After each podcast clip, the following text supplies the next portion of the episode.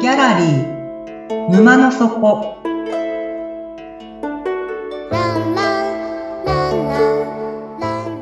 これは月に2回だけオープンする不思議なギャラリー沼の底で店主のオセアンと織りなす抽象画の世界のお話。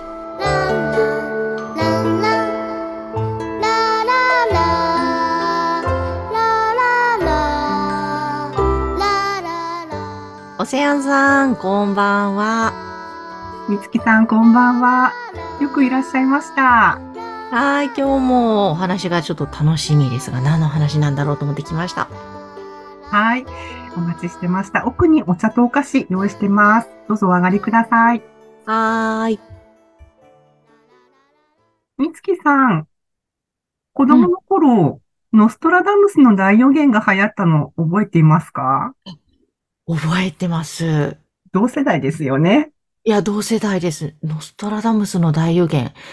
あの、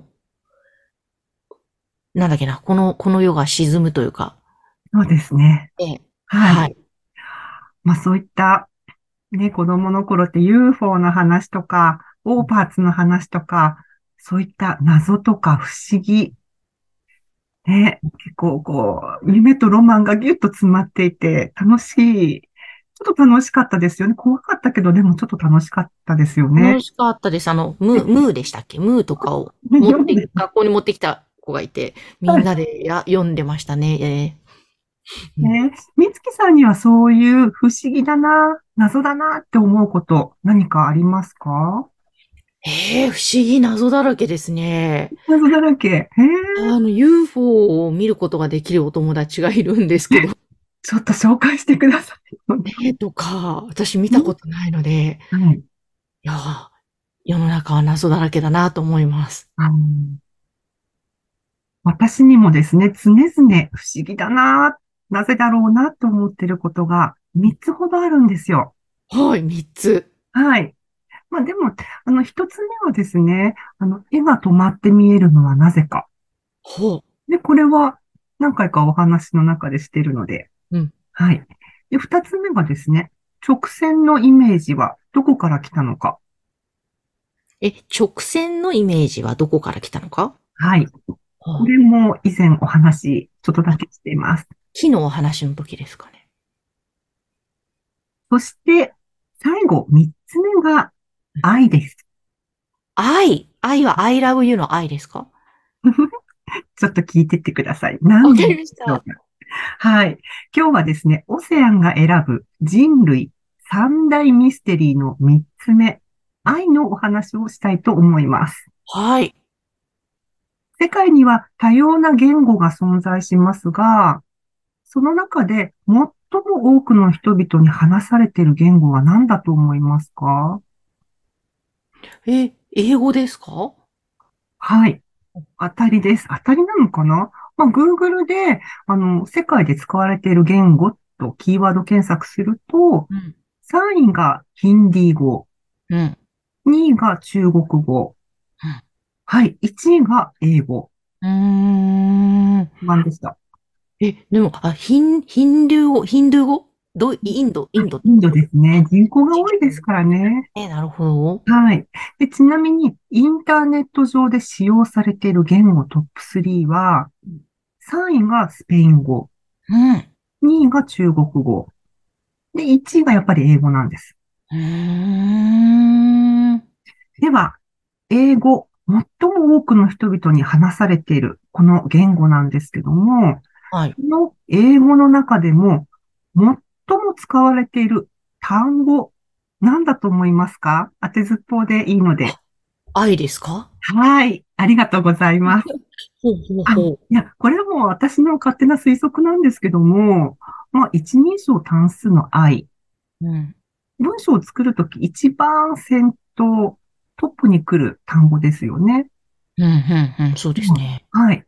だから、おそらくこれが一番多く使われるんじゃないのかなって思う。うん。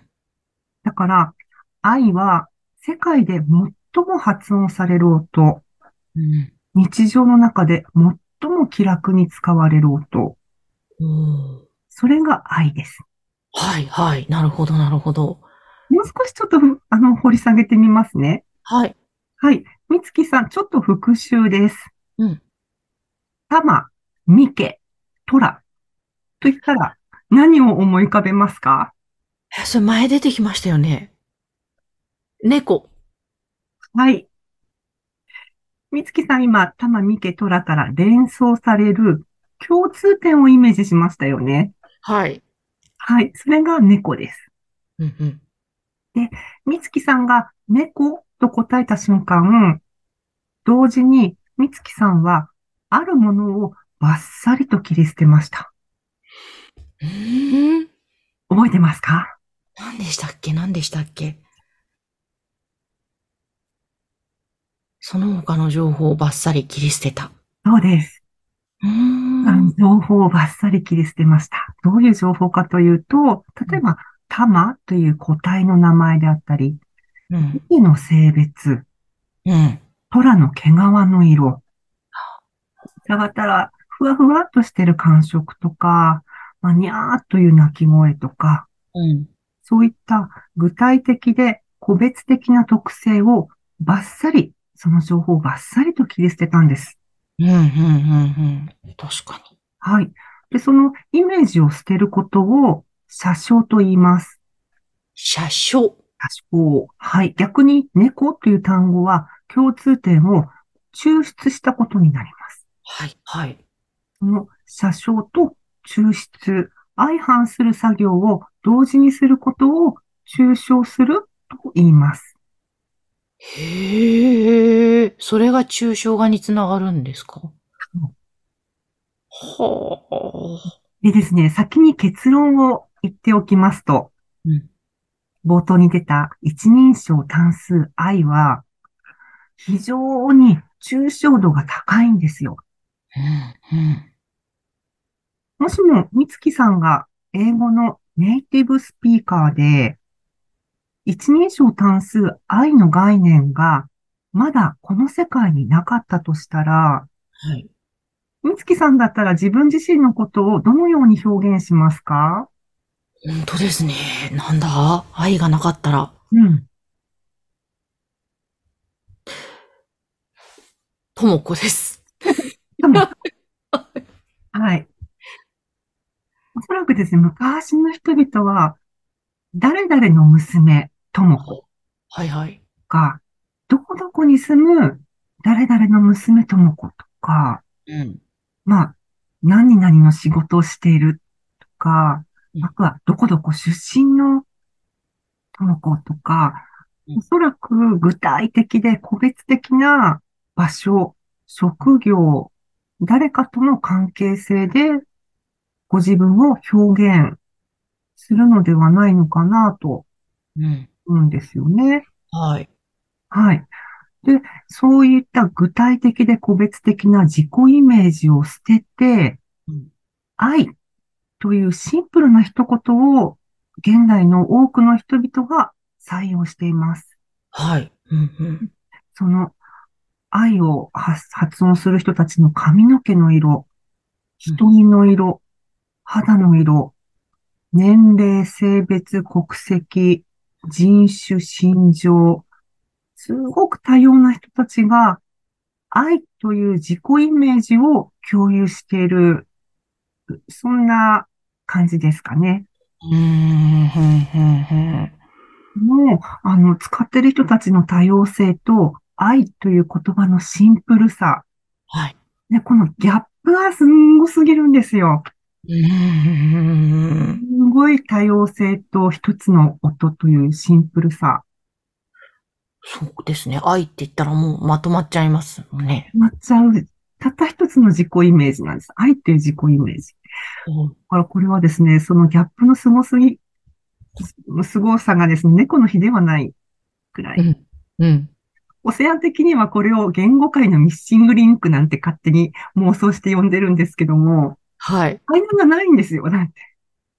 はもうついこの間まで具象を描いていた、例えば画家が、次の日には抽象画を描くような、あうん。それくらいの、え、どうしたの何があったのってこう聞きたくなっちゃううんうん感じなんですよね。この言語界のミッシングリンクは一体いつ、どこでうん、どんなきっかけで起こったと思いますかへえ、そういうのあるんですかきっかけはい。何ですかなんだなんでしょうなんでしょう、不思議ですよね。そうですね。日本で例えると、例えば縄文時代、弥生時代。なんですかねわ、私。ね、はい。古いお話だと思うんですよね。え、これはどう考えるんですかオセアンさん。はい。これはもう私の本当に個人的な妄想に過ぎないんですけども、愛という言葉は誰かによって意図的に広められたんじゃないのかなって私は思ってます。うん。世界の歴史のどこかでうん愛を今風に言えば PR して回った人がいた。えーなんか、それ、あれなんですかその人の作戦だったんですかねなんか。この人の作戦だったんじゃないのかなって。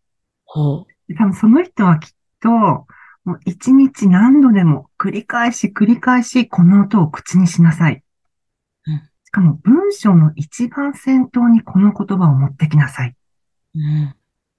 愛っていうのはこういうイメージだよって人々に伝えながら歩いて回ったんじゃないのかなってあ言ってます。うん。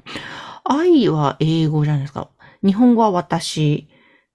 日本語って、あ、愛って日本語で言うと私ってことですよ ね。日本語も面白い。それはまた別で話したいなと思う。もうなんか指し示す別の言葉がありますよね。え私の他にえ、私、僕。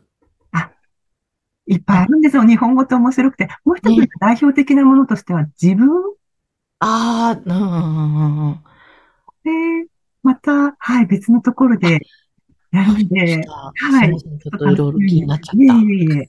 このね、自己イメージって面白いんですよ。うっていう自己イメージは。で、その愛っていうのはですね、私から見たらもう非常に抽象度が高い。ん。うん。ねえ。ただでさえ抽象画って現代の私たちでも見たらよくわからないじゃないですか。うんうん。なんかその抽象度が高いイメージを伝えるのは大変だったはずなんですよ。うん。うん。だから、ひょっとしたらその人は注目を集めるために社会奉仕をしたりとか、うんたまにマジックを見せて人々を笑顔にしながら PR して回ったのかもしれない。愛を広めるために。愛を広めるために。なるほど。はい。だからその髪の毛の色とか、瞳の色とか、肌の色、そういったまあ些細の違いからしがらみが生まれてくるので、そのしがらみから喧嘩とかいさかい、紛争、戦争が起こってきますよね。はい。だからそのいさかいを起こす、そんな自己イメージはもう捨てなさいという、なんかそんな命令に近い、とても強い意志を、私は愛という音の響きから感じるんですね。へえ。みつきさんも、このお話を聞いてくださっている皆様も、はい。ね、心を静かにして、この愛という音の響きに耳を澄ませてみてくださいね。わかりました。愛。はい。では、そろそろ閉店の時間なので、今日のお話はこれでおしまいです。本日45話目は、マジシャン、藤本明義様の提供でお送りいたしました。眠って目が覚めたら新しい世界が待ってますよ。皆さん、おやすみなさい。おやすみなさい。